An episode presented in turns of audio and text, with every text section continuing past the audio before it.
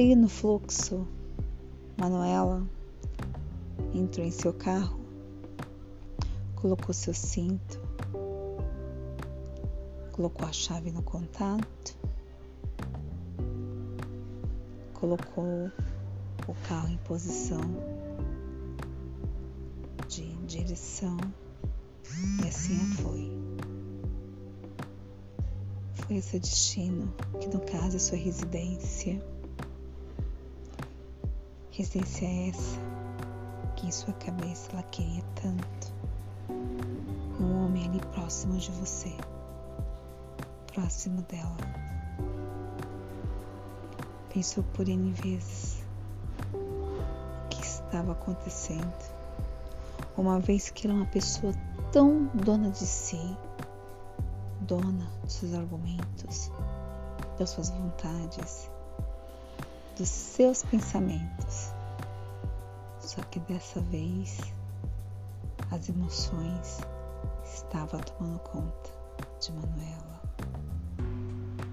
Pensava o tempo todo em Vincenzo, como aquele homem mexera com ela, como aquele homem despertava dentro dela sensações no qual ela já não estava mais acostumada a sentir.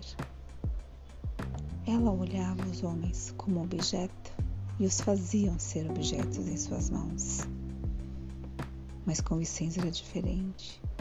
Era algo que ela queria vivenciar, queria estar, queria viver, queria beijar, queria abraçar. Que coisa maluca, que coisa maluca. A cada farol que fechava, Manuela se debruçava em seu volante, passava a mão em seus cabelos e não acreditava no que estava sentindo. Erguendo suas saias, tocava em suas coxas, pensando nas mãos de Vicenzo, tocando-a. E assim seguiu seu fluxo em sua direção, dirigindo e indo para sua casa. Chegando no seu apartamento, logo jogou seu salto em sua sala e foi se despindo ali mesma. Prontamente até chegar em seu chuveiro, tirou cada peça da sua roupa, seu sutiã, a sua é isso mesmo. Ligou o chuveiro. Entrou naquela água. Colocou suas mãos na parede e deixou aquela ducha cair em suas costas,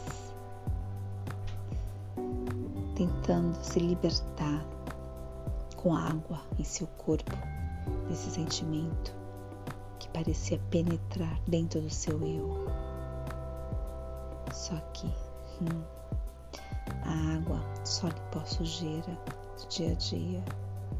O que estava dentro dela não era sujeira, era desejo, sedução, vontades que só Vicenzo poderia realmente dar a ela. Tudo isso. Ela pensou em ligar para ele naquele momento, do jeito que estava, mas o seu ego novamente gritou mais alto. Tomou seu banho, se ensaboou, tocou em seu corpo, em todas as partes nele. Se enxagou, pegou a sua toalha, se enrolou, foi até seu quarto Começou a passar seu creme em suas pernas, depois abdômen, depois tronco, costas, braços. E deitou-se em sua cama. Pegou seu celular, abriu o WhatsApp. E lá estava. Aceita tomar um vinho comigo. Amanhã às 22 minha cara de surpresa, estampada, meu semblante avermelhado, sentindo meu coração pulsando mais forte em meu peito, a minha respiração cada vez mais ofegante. Respondo ou não respondo? Respondo ou não?